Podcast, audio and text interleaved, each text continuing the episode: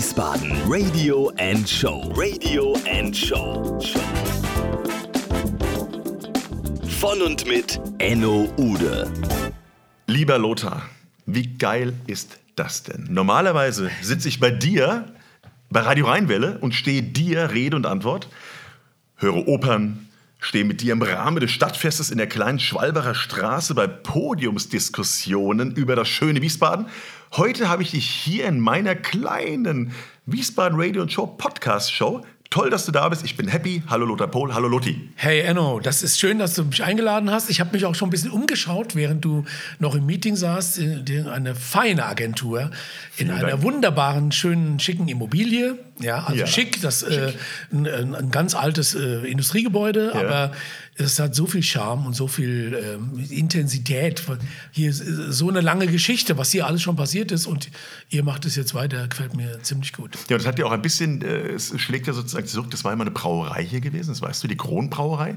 Die haben bis 1918 hier wirklich Bier hergestellt und wir sitzen genau in dem Raum, wo der Tresor früher stand ah, und das ganze Geld Kohle. kassiert wurde. Kohle, genau. Kohle her! Ja, wie cool. Also, Lothar, ich bin so happy, dass ich dich da habe, aber bei dir weiß man gar nicht so genau, wo man anfangen soll. Also, ich fange einfach mal mittendrin an. So machen wir es. Erstmal, du bist ein echter biblischer Bub. Ja, Bierstadt geboren, am Biebrich aufgewachsen, äh, bis, zum, äh, bis zum Ende meiner Berufslehre. Damals sagt man ja noch Lehre, meine Bankausbildung. Ich habe bei der Deutschen Bank gelernt und dann bin ich bei den Eltern ausgezogen und ähm, habe dann studiert und habe dann in Wiesbaden gewohnt. Es ist wieder Zeit für Werbung und weil man immer auch für Neues offen sein muss, spricht die Werbung bei diesem Podcast heute der Werbetreibende selbst. Ich übergebe an Max Faust von der Hochschule Fresenius. Bitte, Max. Wir haben uns an der Hochschule Fresenius ein echt starkes Ziel gesetzt. Wir wollen Gründer- und Unternehmerhochschule werden. Dazu gehört es auch, das Thema und das Erfahrungswissen an Studierende weiterzugeben und eigene Studiengänge dazu anzubieten. Bei uns kann man ab September, also ab dem kommenden Wintersemester, drei Masterstudiengänge in Wiesbaden studieren. Master Unternehmensgründung und Entrepreneurship, Master Business Development and Digital Innovation und Master Unternehmensnachfolge und Entrepreneurship. Ein Cluster, drei Master mit der DNA Unternehmertum. Unternehmerisches Denken, unternehmerisches Handeln und unternehmerisch entscheiden. Das Ganze praxisorientiert und modern aufgestellt. Weitere Informationen unter hs-fresenius.de/slash gründen. So. Und dann kenne ich viele Wiesbadener als Geschäftsführer von Palast Promotion. Viele kennen dich als Frontsänger der Band Crackers. Dann gibt es eine komplett neue Generation, die dich als Hallensprecher der Rhine River Rhinos kennen. Mhm. Viele kennen dich als Moderator bei Radio Rheinwelle und als Veranstalter und Mitwirkender bei der Wiesbadener Night of Music. Die dürfte ich auf der Bühne auch singend erleben übrigens, zum Beispiel auch Klassik. Ja, ja das ja. habe ich mal versucht Na, und, und habe dann danach sofort gesagt, Entschuldigung für alles. Ja, aber wenn man das so mal von dir hört, hat das echt auch Karma, das muss ich mal dazu sagen. Und es hat mir eine Menge Spaß gemacht, weil ich war damals dabei, aber da kommen wir gleich noch drauf. Okay. Ich muss nur meine, mein Intro fertigen, weil das ist bei dir so schwierig, weil du so viel gemacht hast und ich das irgendwie auf den Nenner bringen möchte. Und du hast natürlich vieles von dem, was ich eben genannt habe, auch mit deinem kongenialen Partner Michael Stein gestemmt. Jetzt bist du mittlerweile bei der Band, die nennt sich Stages und engagierst dich stark für die Wiesbadener Kultur, unter anderem auch im Biebricher Kulturclub. Du bist sehr nachhaltig unterwegs, bist sehr naturverbunden und man kommt an dir, was ein Glück in Wiesbaden, nicht wirklich vorbei. Und jetzt diese Corona, dieses Corona allen Schockstarre und du, was machst du? Du denkst dir einfach was Geiles, Neues aus und weil es aktuell ist, fangen wir einfach damit mal an. Samstag. Wie für Kultur. Wie für Deine Bühne. Jetzt habe ich Bühne. gebabbelt. Ja, ja, ja, aber schön. Äh, toll, was, was ich alles mache. Unglaublich. Ja, ja super. Pass auf, Enno. Also die, die Grundidee stammt von Michael Stein, der äh, gesagt hat, wir müssen doch mal irgendwie ähm, sehen, dass wir eine Essenz dieser verschiedenen Aktivitäten, die in anderen Städten ja auch laufen. Überall kümmert sich äh, die Stadt um ihre Artisten, ihre Künstler, die jetzt alle außen vor bleiben. Äh, ob, man das, ob das nicht hier auch gelingt, im Kleinen ist es ja hier und da versucht worden. Wir haben auch im Kulturclub äh, ein Online-Konzert gemacht mit dem Lulo Reinhardt, der ist sehr bekannt. Mhm. Ja. Also, und wir haben das ein oder andere probiert und der Micha wollte das jetzt mal konzentriert machen. Wir haben alle über Palast Promotion alle unsere Firmenkontakte ähm, ja, aktiviert, haben gesagt, so, Leute, jetzt mal Geld her, wir müssen ganz dringend was dafür tun und müssen in die Öffentlichkeit und vor allen Dingen mit einer Veranstaltung, äh, die wahrgenommen wird. Und dann haben wir na klar, im Rathaus Partner gefunden, die gesagt haben, gut, also ähm, das unterstützen wir auch, weil das Kurhaus ist ja eine teure Immobilie mit einer GmbH betrieben, die auch Gewinnerzielungsabsicht hat. Klar. Also normalerweise müsste man da jetzt Miete äh, verlangen äh, oder also von uns verlangen, aber weil wir aber einen konzentrierten Topf erwirtschaften wollen, wir haben uns zum Ziel gesetzt, 100.000 Euro zu erwirtschaften. Ich wiederhole ich, mal, 100.000 yes, Euro. Sir. Das, das ist ambitioniert. Aber. Das ist ambitioniert, aber wir sind äh, auf einem sehr guten Weg. Ich kann sagen, äh, dass ich sehr zuversichtlich bin, dass wir das in die Verteilung bringen. Und ähm, es werden einige Künstler aus allen, aus verschiedenen Sparten auch dann vor Ort sein.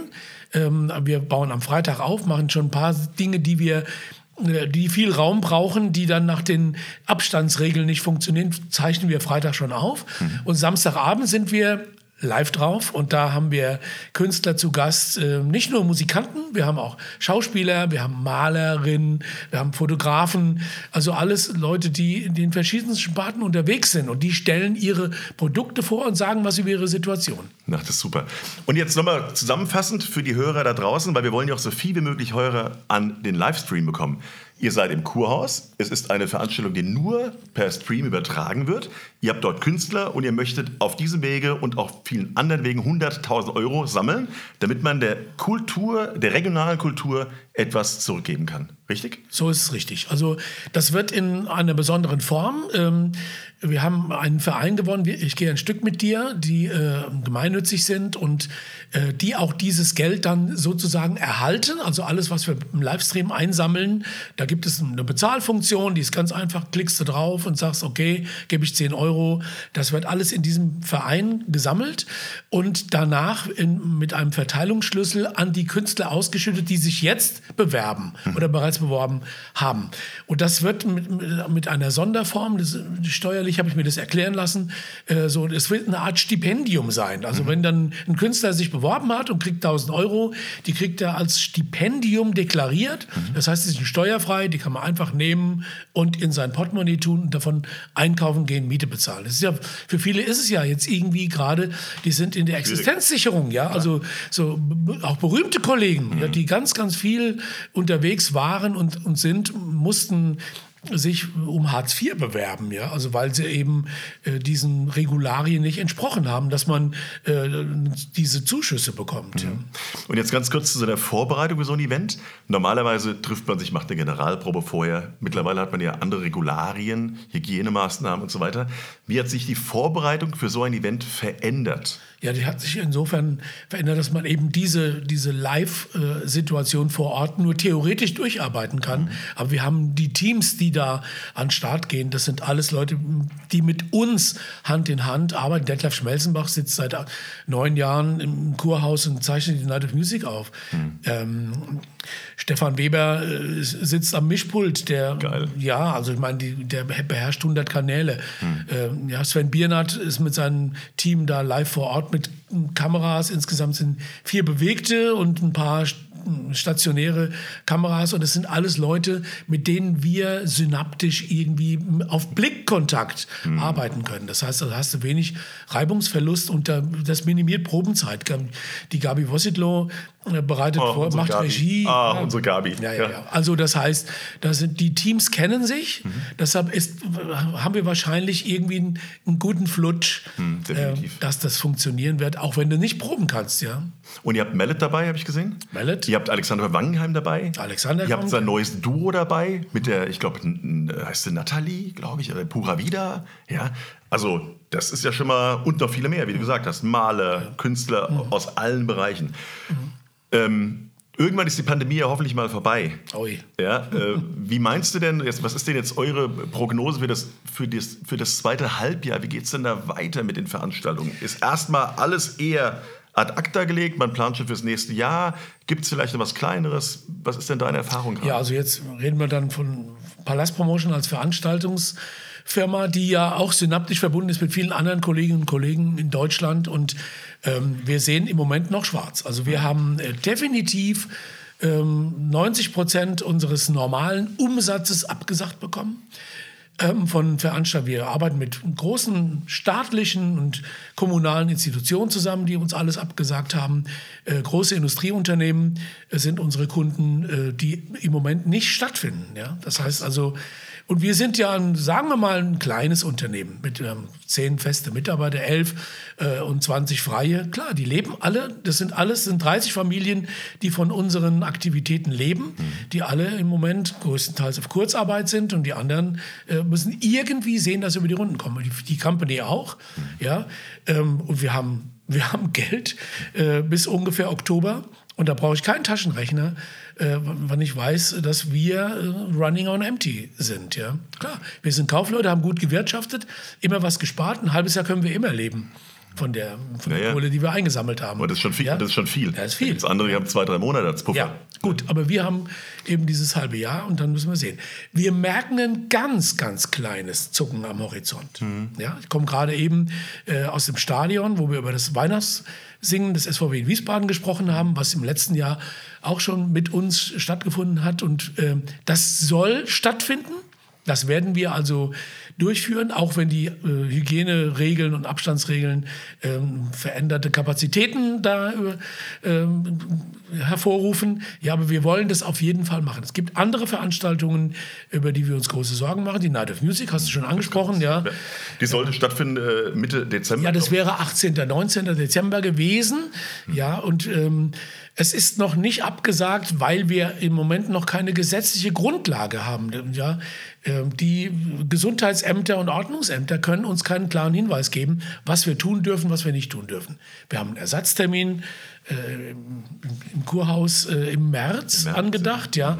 Aber wir denken auch über eine Summer Night of Music im nächsten Sommer nach, ja, wo wir das gerne nachholen möchten. Also das im Moment müssen wir äh, on the flight äh, reagieren, äh, was wir tun können. Es ist jeden Morgen, wenn ich ins Büro fahre, ich treffe mich mit, Mich- mit Michael Stein äh, täglich im Büro und ab und zu kommen unsere Projektleiter mal rein auf ein, zwei Stunden. Die Techniker dürfen ja nicht, wir sind auf 90 Prozent Kurzarbeit, die kommen mal kurz, kehren ins Lager und sagen, die Kabel sind alle noch da und ge- gehen wieder Nichts weggekommen. Na, ist nichts ah, nix, weggekommen. genau. Ah, das ist schön.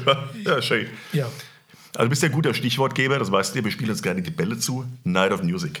Das wäre ja dieses Jahr zum neunten Mal in Folge gewesen, seit 2012. Und ich war ja beim ersten Mal noch mit dabei und habe auch die Anfänge wirklich von euch mitbekommen. Wir kennen uns ja auch schon ein bisschen. Und äh, hättet ihr mit so einem Erfolg gerechnet in Wiesbaden? Ja, also wir haben äh, damit gerechnet, weil wir gedacht haben, wir gehen, das ist Family. Wir gehen mit lauter Leuten auf die Bühne, die wir kennen. Und äh, wir haben darauf gehofft, dass, weil wir diesen, diese regionale Anbindung, diesen Bezug zur Stadt äh, gewählt haben, als, ja, als inhaltlichen Grundfaktor, ähm, dass wir, wenn der Porky äh, im Kurhaus mit dem Sinfonieorchester auftritt, dass mindestens 100 Porky-Fans mal kommen. Und dann und von dem noch und von dem noch. Ja, und am Ende auch noch ein paar von uns, von den Crackers. Ähm, da musste das Sinfonieorchester ja auch Klassenfahrt zum Titisee spielen auf Tempo 145 Ich und weiß. äh, da haben sie schon ziemlich gezuckt. Also darauf haben wir gehofft, dass das funktioniert und äh, Michael Stein hat auch da ähm, einen großen Job gemacht. Ja, also der hat ähm, die sehr emsig dafür gearbeitet. Ja, klar, das Sinfonieorchester, äh, die Geschichte, weiß nicht, ob du, ob du das kennst. Äh, ähm, das Sinfonieorchester kam, die kamen zu mir und haben gesagt, du kennst doch da äh, irgendwie so, wie man mit Veranstaltungen umgeht. Ein Kumpel von uns ist der Freund von John Lord. John Lord ist der Keyboarder gewesen von Deep Purple und der hatte auch ein symphonisches Werk geschrieben. Und äh, das wollten die gerne aufführen und John Lord wollte kommen und die Orgel spielen. Und irgend so eine Kapelle aus Marburg, die, die können ein bisschen Deep Purple, die wollten sie gerne als Band dazu und brauchten jemand, der das jetzt irgendwie übersetzt, weil das Orchester hat sich es nicht getraut. Da habe ich überlegt, okay, das können wir machen. Dann leider ist John Lord erkrankt und äh, auch verstorben.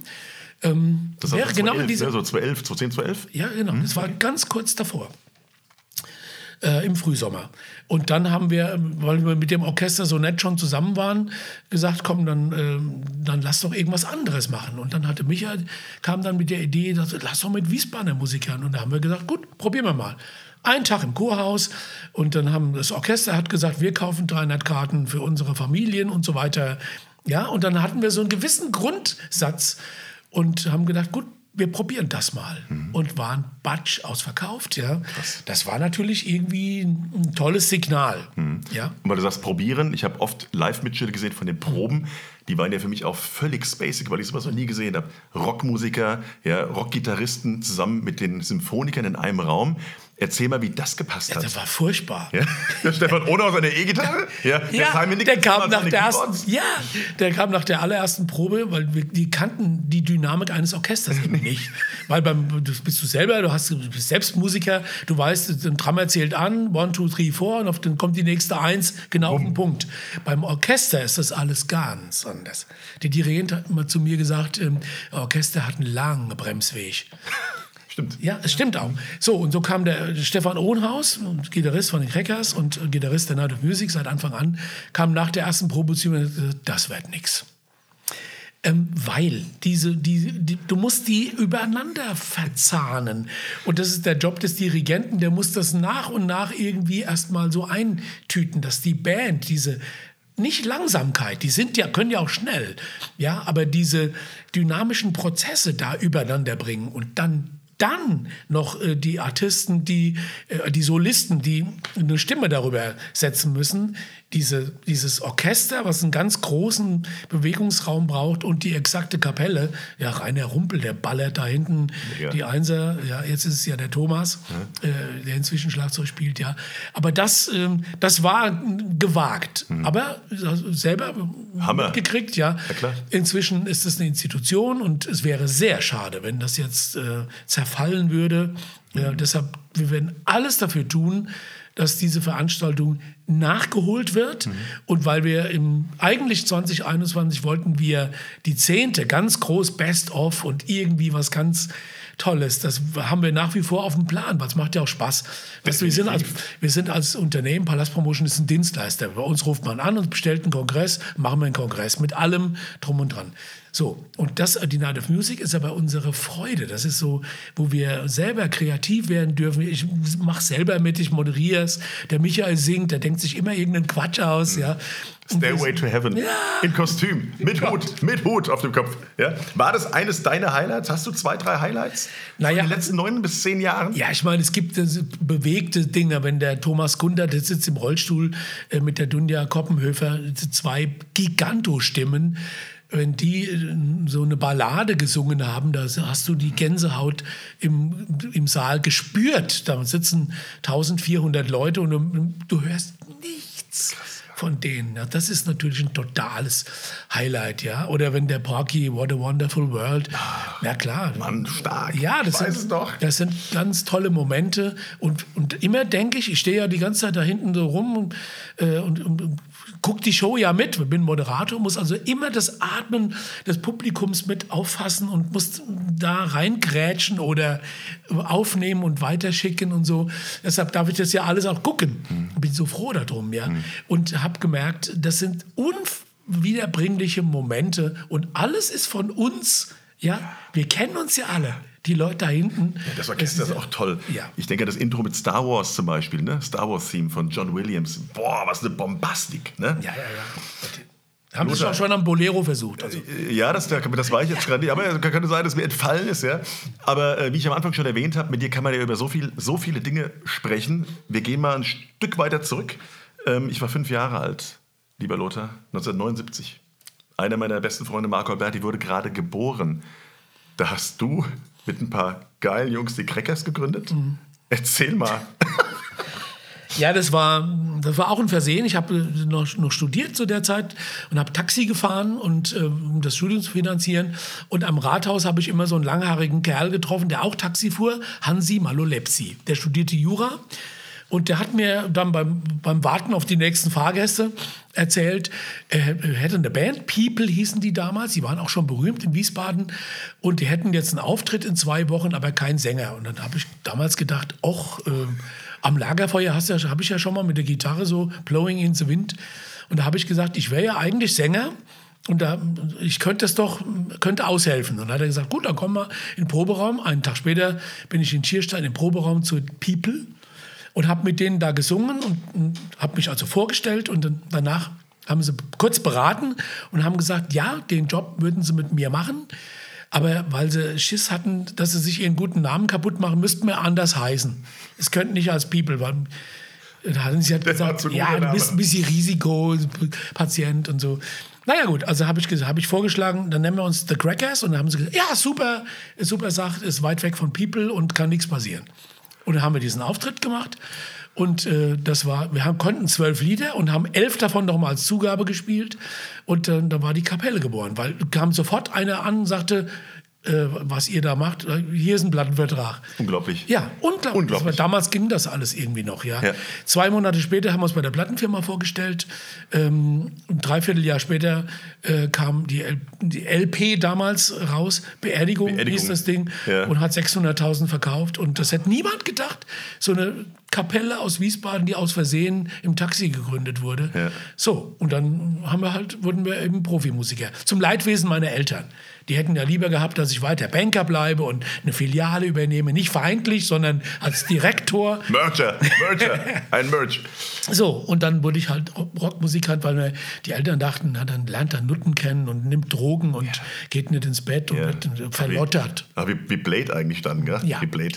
Gut, jetzt sind wir wieder bei dem Thema, als Fünfjähriger habt ihr euch gegründet. Dann später äh, bin ich mit Axel Imholz, witzigerweise, der jetzt heute ja unser Sozialdezernent ist, in der Oranienschule, meiner Schule, bei einem Konzert von euch gewesen, Ah. wo ihr unter anderem gespielt habt, in der Aula, Klassenfahrt zum Titisee. Ah, ja, genau. Und dann hast du mir, das werde ich nie vergessen, vor vielen, vielen, vielen Jahren mal erzählt, wie du dieses Lied eigentlich geschrieben hast. Ja. Und das war ja euer, das war ja euer, ich sag mal, das hat euch ja bundesweit in die, ich sag mal, in die Hessen-Rock-Nummer reinkatapultiert. Mhm. Erzähl mal. Ja, das erzähle ich, habe ich dir ja im Vertrauen erzählt. Ach ja. so, Naja, es ja. war in der WG und, Genau, in der WG. und es war Nacht, es war Nein, dunkel. nein. Der Schachcomputer lief noch und äh, ich habe eine Flasche Rotwein getrunken, saß auf der Couch und ähm, dann hatte ich tatsächlich den Schachcomputer geschlagen. Nee. Ja, doch, der hat dann irgendwie L-O-S-E gemeldet. Lose. Mit einem O nur. Was waren denn nur die Displays? Waren ja. Hm. damals anders, ja. Also gut, dann hatte ich weggehauen und dachte, gut, dann bist du jetzt ein wach. Und dann habe ich die Gitarre genommen und habe dann einfach so da rumgeklimpert. Bis Claudia, meine Wohnungsgenossin, irgendwann so um halb vier rüberkam, jetzt könntest du auch mal aufhören, sagte, weil sie müsst morgen in die Uni. Ich ja nicht, weil ich war jetzt Musikant geworden. Ja, und dann habe ich irgendwie aus Versehen das Liedchen da am, am nächsten Tag dann auch der Band vorgestellt, in meinem Proberaum so, hallo, ich habe einen neuen Song. Und haben so, ja, wahrscheinlich wieder ein A-Dur. Ja, es ist A-Dur. Und man, Lässt sich gut greifen. es sind auch nur drei Akkorde. Genau. Und Ohnhaus sagt dann, ja, und parallel Moll, ja, noch ein Parallel. Ja, so, das war's dann. Für die Bridge dann. Ja. Für die Bridge. Ja. Übrigens, der Stefan Ohners, mit dem du oft redest, ist der mein Gitarrenlehrer gewesen. Weißt du das eigentlich? Wusste ich nicht. Ja, so, Enno. so, so schließt sich der Kreis. Sag mal, Enno spielt Gitarre? Ja, und, du bist doch am, am Klavier, dachte ich. bist Ja, du- aber ein bisschen Gitarre. Und Mundharmonika. Gut, da hast du diesen, dieses tolle Lied gehabt. Und dann habt ihr euch ja irgendwann äh, aus diversen Gründen äh, in Italien etwas zugelegt. Mhm. Also diese Story fand ich ja, fand ich ja besonders Ja, das hatte aber jetzt nichts mit der Band zu tun, sondern das war mit meinen Freunden, mit dem Manfred Kessler, der auch hier äh, später das, dieses Zelttheater Chapiteau gegründet hat, die im Nerotal immer wochenlang standen und da Theater gespielt haben. Dem auch die äh, Kneipe Courage, da ist ja so die Wiesbadener Kulturszene Oh ja. zum ersten Mal so ein bisschen politisch geworden, haben wir diese äh, anderen Maifestspiele gegründet und so weiter. Mit dem Manfred und mit meiner damaligen Freundin Heidi und noch drei anderen Freunden haben wir ähm, in, in der Toskana, das war ja damals irgendwie im Nachbartal wohnte Konstantin Wecker und hier, also jedenfalls haben wir uns da unten so ein Ding angeguckt und haben dann uns ein Anwesen da gekauft. So, und haben das auch in, der- wir haben 17 Jahre, hatten wir, äh, haben das alles naturnah renoviert und viele Freunde dort zu Gast gehabt. Ja, die Monotons haben da geprobt und Badesalz, der Gerd hat da wochenlang Stücke geschrieben, ist allen auf den Sack gegangen. Kannst du mich einfach vorstellen? ah ja? Ja, genau. Ah ja, klar. Wir waren mit seiner damaligen Freundin Doris da und die Doris hat immer das Letzte, was ich gehört habe, war nachts, ja, als Maulgert. Hey Doris, kennst du den schon? so, also das, das war eine fröhliche Zeit. Ja, das war auch in der Zeit, hatte ich ja nicht viel äh, zu tun, außer mit der Band auf Tour zu gehen und hatte im Jahr auch 100 Tage frei. Ja, also, und da war das natürlich toll, da unten Oliven anzubauen und ein bisschen ähm, sich im Boden rumzuhacken und, und Artischocken haben wir gezüchtet und Dach gedeckt und nackig rumgelaufen. Also es war und Rotwein getrunken. Also es war irgendwie so, das war sehr Bohemien, das Leben da. Und wie gesagt, wir hatten ganz viele Leute, die uns da besucht haben und wir haben das sehr genossen. Und auch nach 17 Jahren gemeinsamen Immobilienbesitz immer noch befreundet zu sein, das finde ich auch gut. Hm, definitiv. Befreundet, tolles Stichwort. Flatsch, Rottgaus, Hobgoblin, ähm, zu denen habt ihr ganz, ganz tolle Kontakte gehabt, habt die Silberhochzeit damals gefeiert. Ne? Ähm, erzähl doch mal ein bisschen zu diesen Kontakten, weil ihr wart immer für mich, ich meine, ich habe dich ja gehört, tatsächlich auf dem Weg zur Klassenfahrt. Genau wie Flatsch, ne? gibt Flatsch eine Chance oder was auch immer. Beerdigungen, Kamikaze, ich meine, was für, was für Granaten. Äh, wie war denn so der Kontakt zueinander in den Bands? Ähm, der war insofern super, weil wir natürlich alle separat erfolgreich waren. Das heißt, wir haben jeder hat seinen Markt bedient und wir haben super davon existieren, leben können. Wir hatten, die Crackers hatten zehn Arbeitsplätze, die Rottgaus hatten 15, also Techniker und Merchandising und so. Das hat richtig äh, für alle als Geschäft funktioniert und wir hatten so eine Freude. Man kannst also, du kannst einen Lebensunterhalt damit verdienen, dass du die ganze Zeit nur Quatsch machst. Ja, das ist einfach irgendwie eine Stadt Deutsche Bank. Ja, Stadt Deutsche ja, Bank. Gut, ja. nix, das war damals auch Hermann Josef Abs, also ziehe ich heute noch den Hut vor. Da war noch, äh, das war noch Stringenz. So, ähm, aber jetzt zu den Kapellen. Äh, wir haben uns dann mal zusammengetan und das war, das war ja irgendwie, äh, ja, Joining Forces. Das war, äh, eins und eins war plötzlich drei.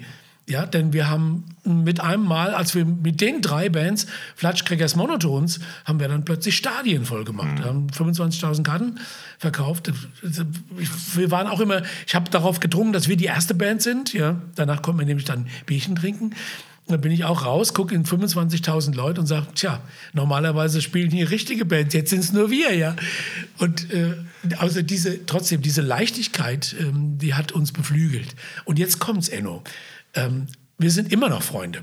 Hm. Ja, Flatsch gibt es im, im Moment ja nicht, aber es wird 2021 oh. ein Konzert geben, wo diese Bands und unter anderem, wir haben Hobgoblin, wieder? Martin Meinschäfer gefunden, der sofort gesagt hat, ich rufe dich gleich zurück und rief eine Stunde später an und sagt, hat alle erreicht, sind dabei. Sind dabei, ohne dass du die Frage gestellt hast. Na also. Und Olaf Mill von Flatsch, Gerd Knebel, alle dabei. Sie sind ja. Henny auch dabei, Rottgaus. Alle dabei. Und habt ihr, seid ihr schon in der Planung?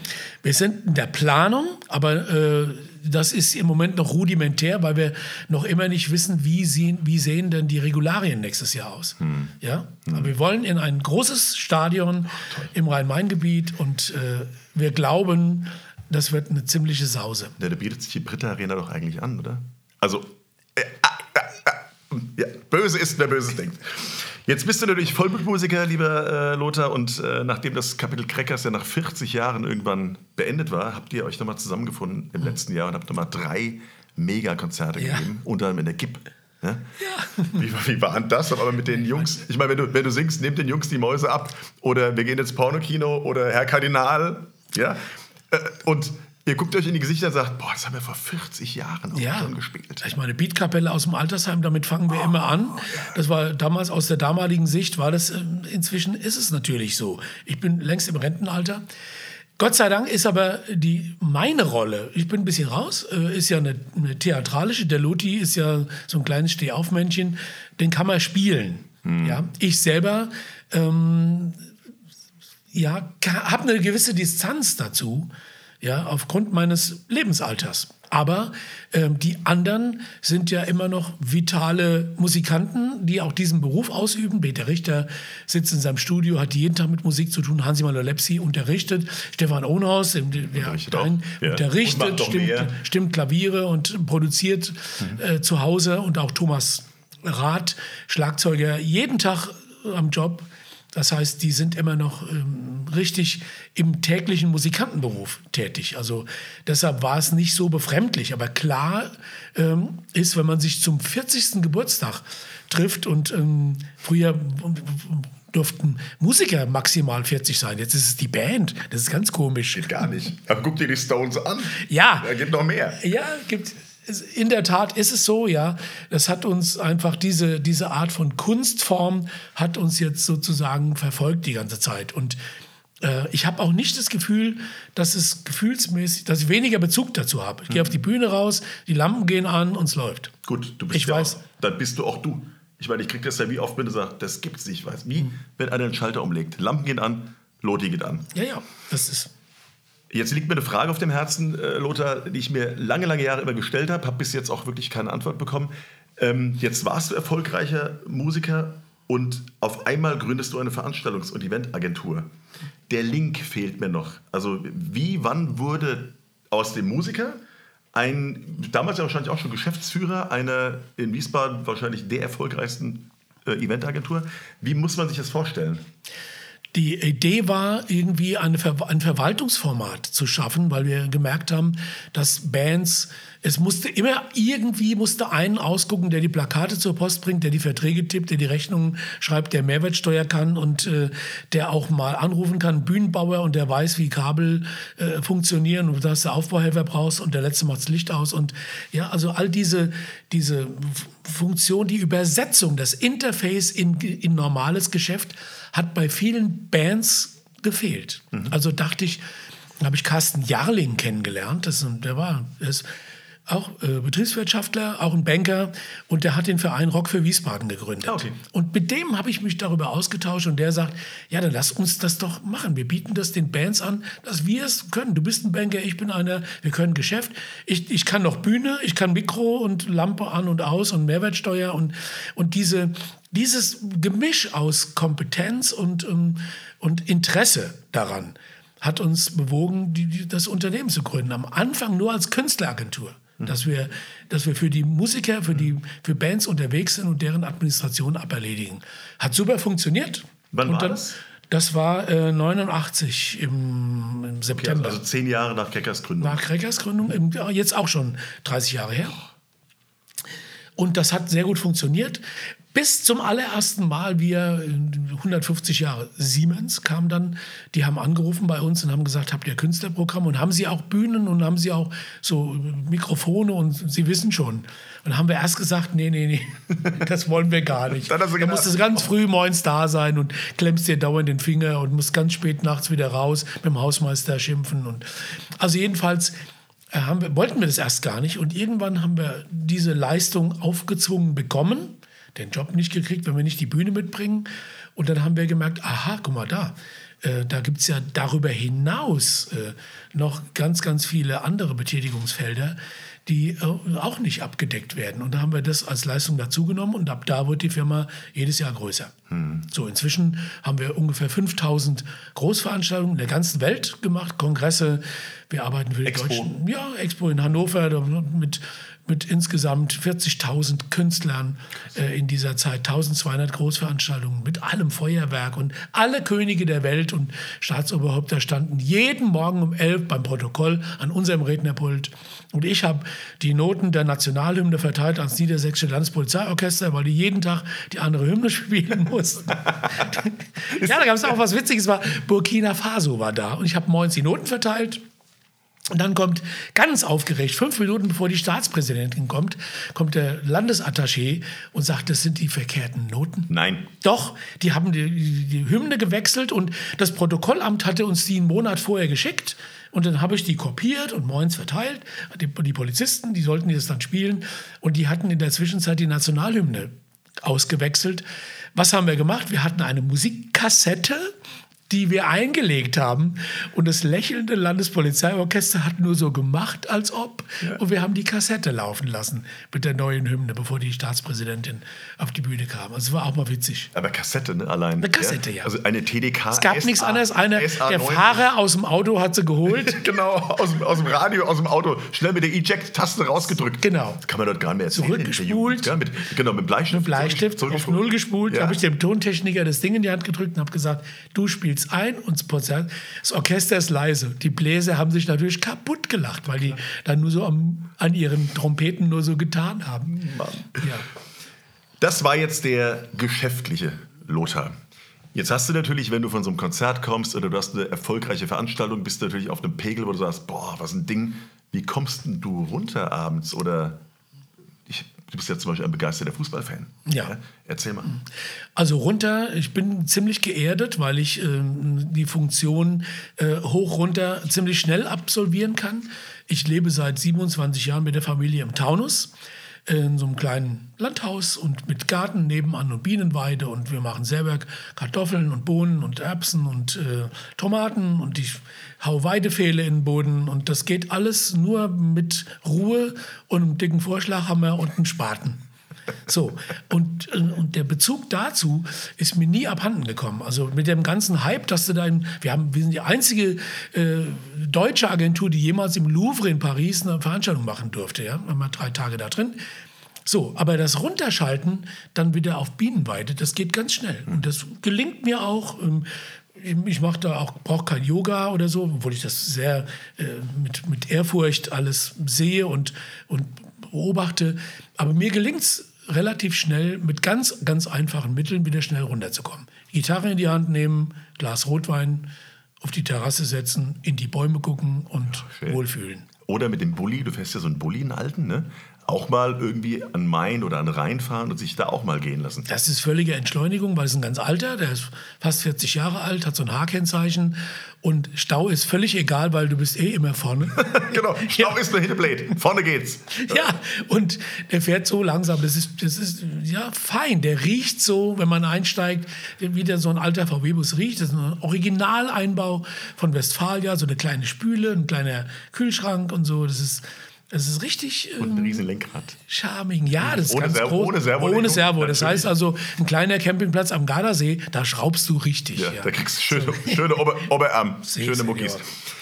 Ähm, jetzt hast du natürlich viele Eigenschaften, manche hat man nicht. Wenn du morgen aufwachen könntest, und dürftest dir eine Eigenschaft aussuchen, die du noch nicht hast, welche Eigenschaft wäre das? Ach du liebe Zeit. Tja, mein Lieber, jetzt wird es philosophisch. Ich ja. habe dir gesagt, jetzt. Okay. Also, ja. ja, eine Eigenschaft. Also, ich habe schon, wenn man mal so alt ist wie ich, denkt man ja öfter drüber nach. Was hast du denn, äh, wo hättest du denn eine Weiche anders stellen sollen und so. Mir fällt nicht viel ein, wo ich äh, was anderes hätte machen sollen.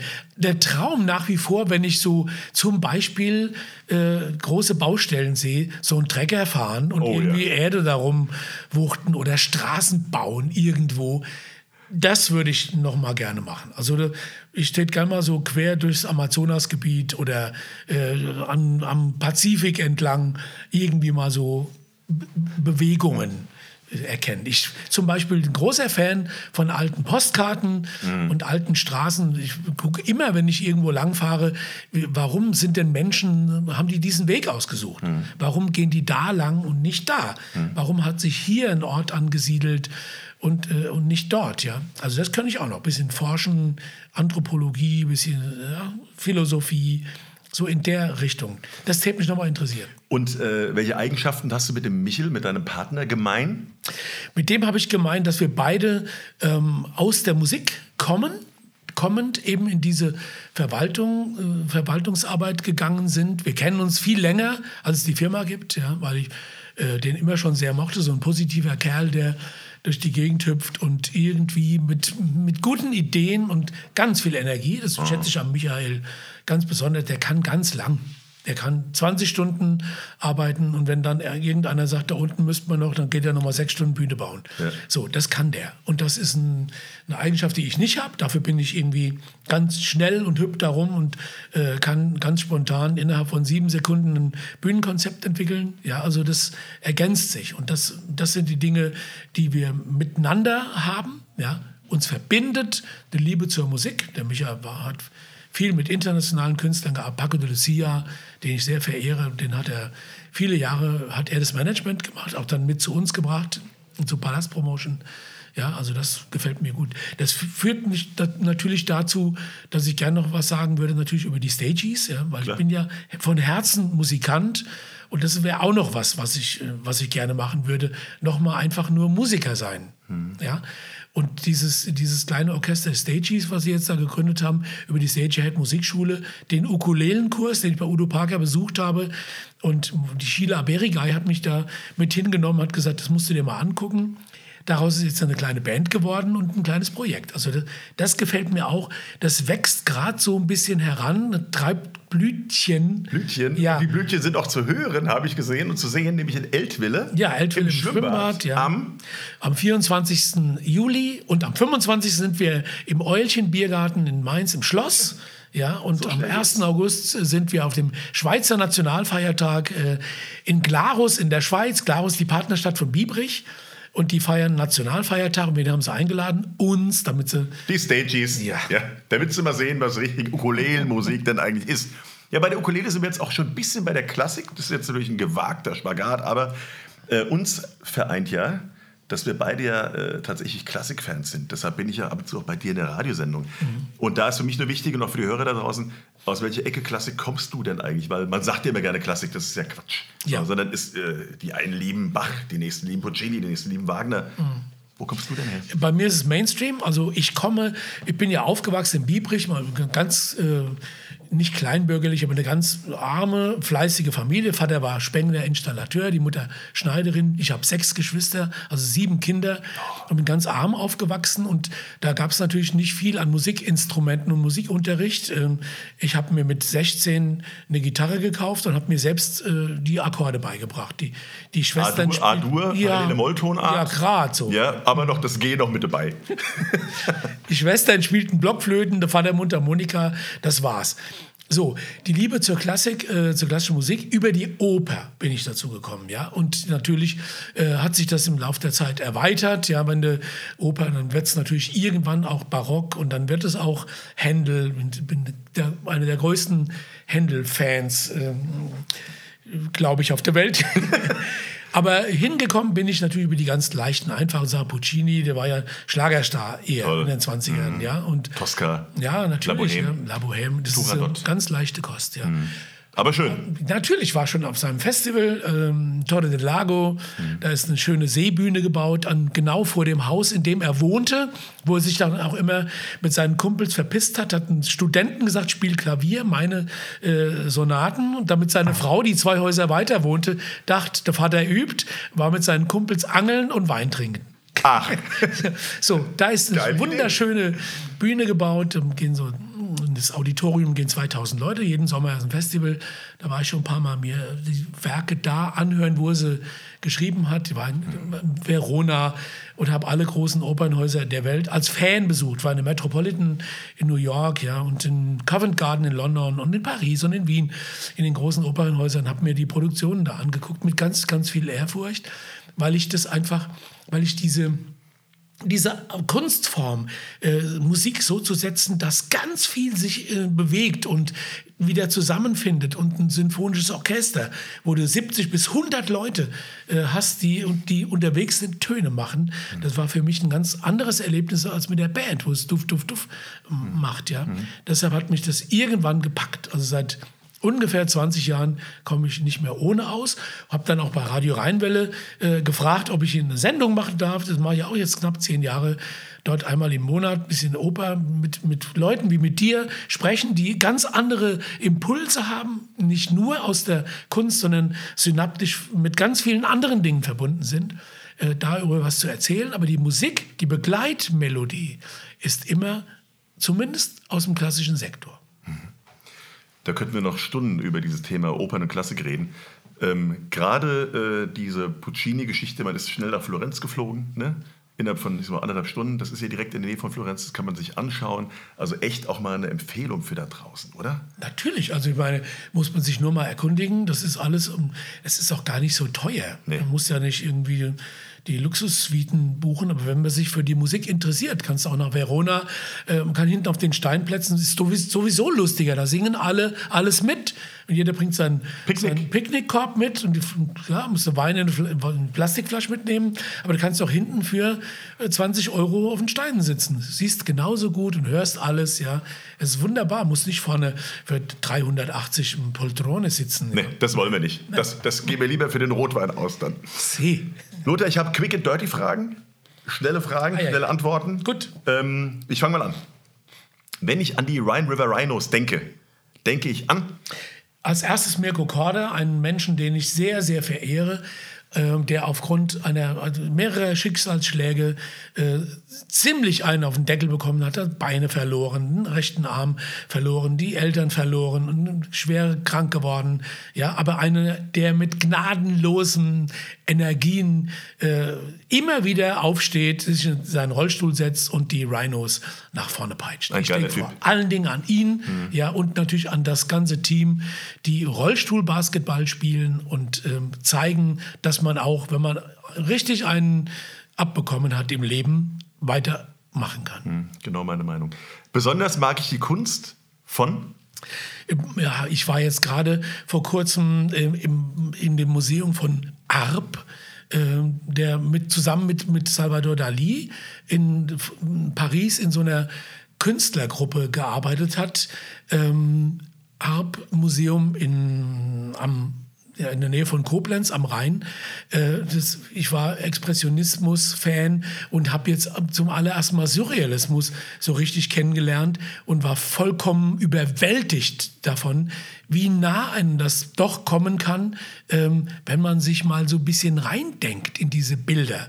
Also jetzt in, zur Zeit denke ich gerade an Arp und Dali.